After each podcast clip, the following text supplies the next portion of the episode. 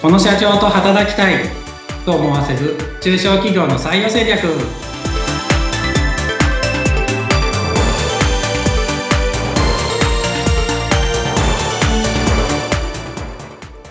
採用定着士で社会保険労務士の梅田です。はいそしてご一緒するのは水野由紀です。梅田さん今回もよろしくお願いします。よろしくお願いしますはい、えー、前回まではですね、梅田さんの会社の、採用についてのお話ということで、テレワークのお話を聞いてきましたが、今回は、えー、実際に出勤していただきます事務所勤務の方への採用についてのお話を伺っていきます。えー、こちらも梅田さん、えー、インディードに紐付けられたリクルートのページで採用されてるんですよね。そうです。同じような仕組みで採用活動はしてます。はい。えー、っと、このテレワークの方と事務所勤務の方の採用の仕方って何か変えていることはありますか？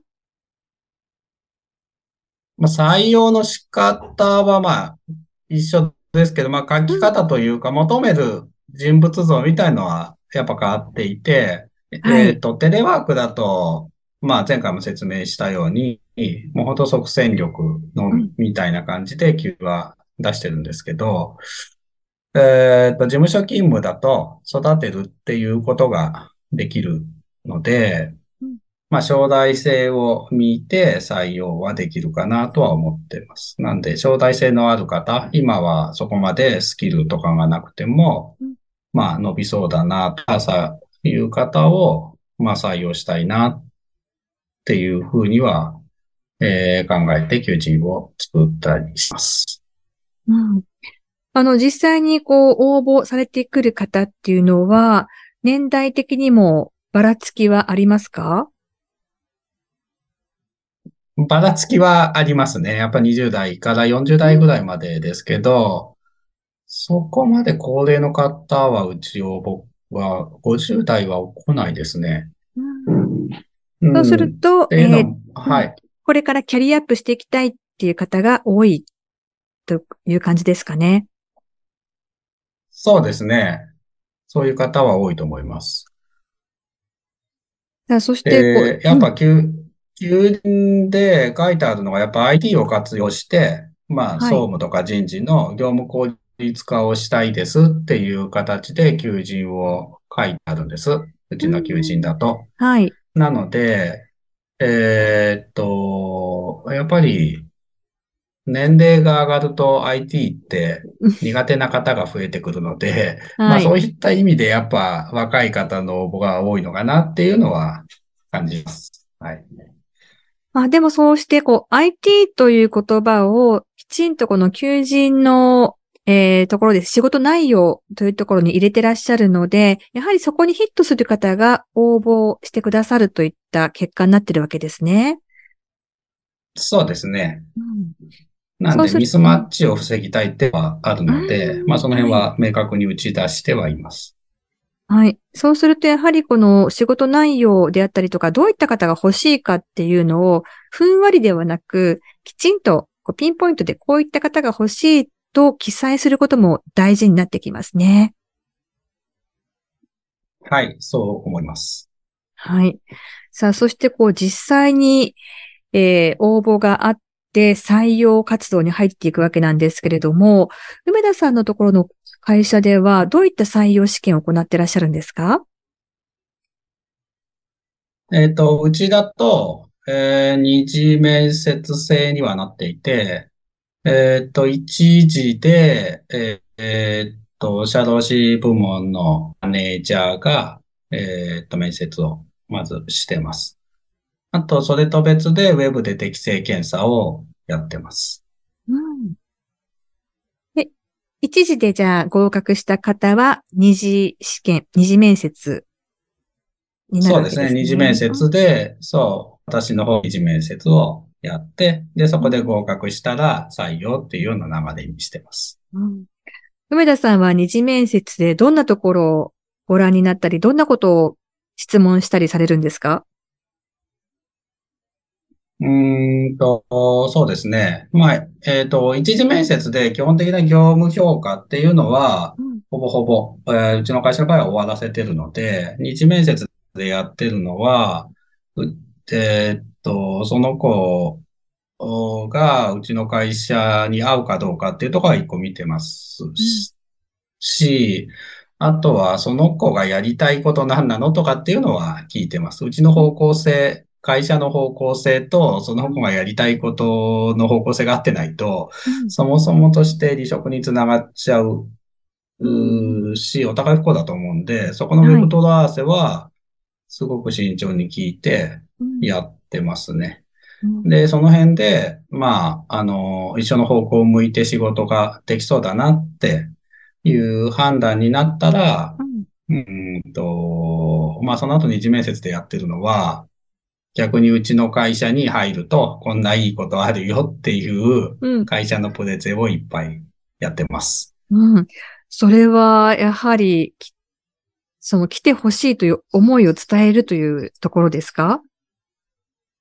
そうですね。あのもう二次面接まで上がってくる方って、うん。うーんと、まあ大体他の会社も内定出てるレベルっていうか、受ければほぼ内定出るなっていうん。レベルの方が、ほぼほぼ二次面接上がってくる方なので、うん。そうすると他の会社とううん。ちの会社でどれがいいかって逆に言うとその方って選べる立場にある方なので、はい。なので、あの、うちの会社って他の会社よりもこんなところで素晴らしいよっていう話をうん。して、逆にこう引き抜きにかかるというか、あの、入ってねって、あなた本当にの会うん。社でうち止めてるからねってうん。いうような話をすごくしてますね。やっうぱりん。他の会社が欲しい方をうちの会社も欲しいので、うん。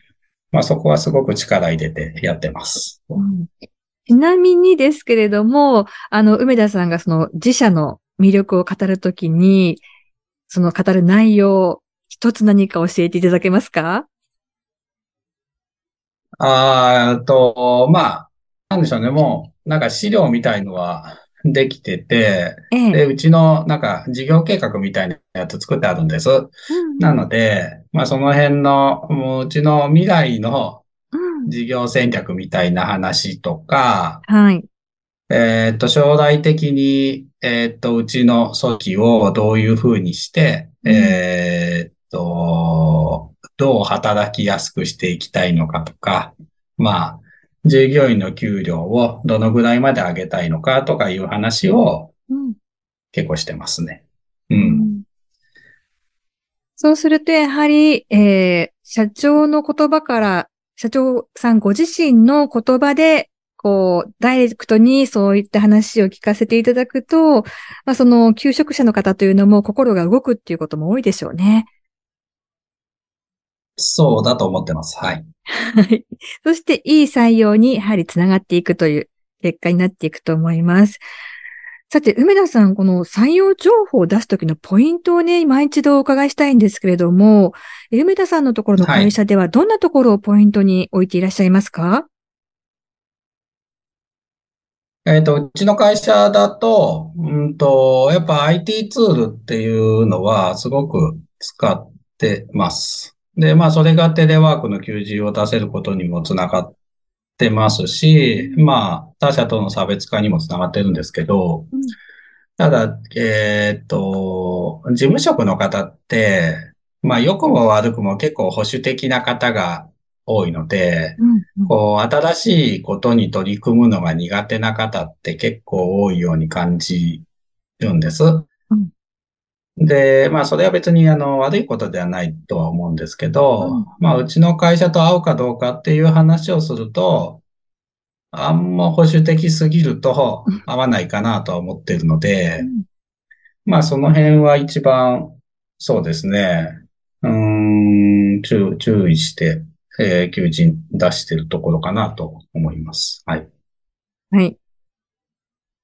さあ、そしてですね、えー、事務所勤務の方についてのお話ということで今回伺ってきたんですけれども、えー、次回からまたお話を伺っていきますが、どのようなお話にしていきましょうか？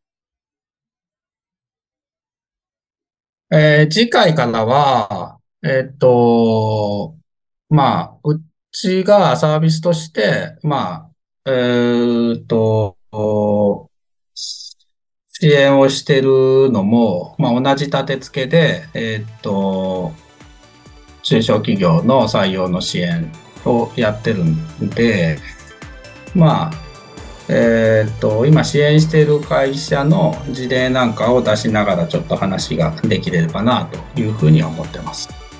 はい。ということで、また次回ぜひ楽しみにお待ちいただきたいと思います。ということで、梅田さん、今回もどうもありがとうございました。ありがとうございました。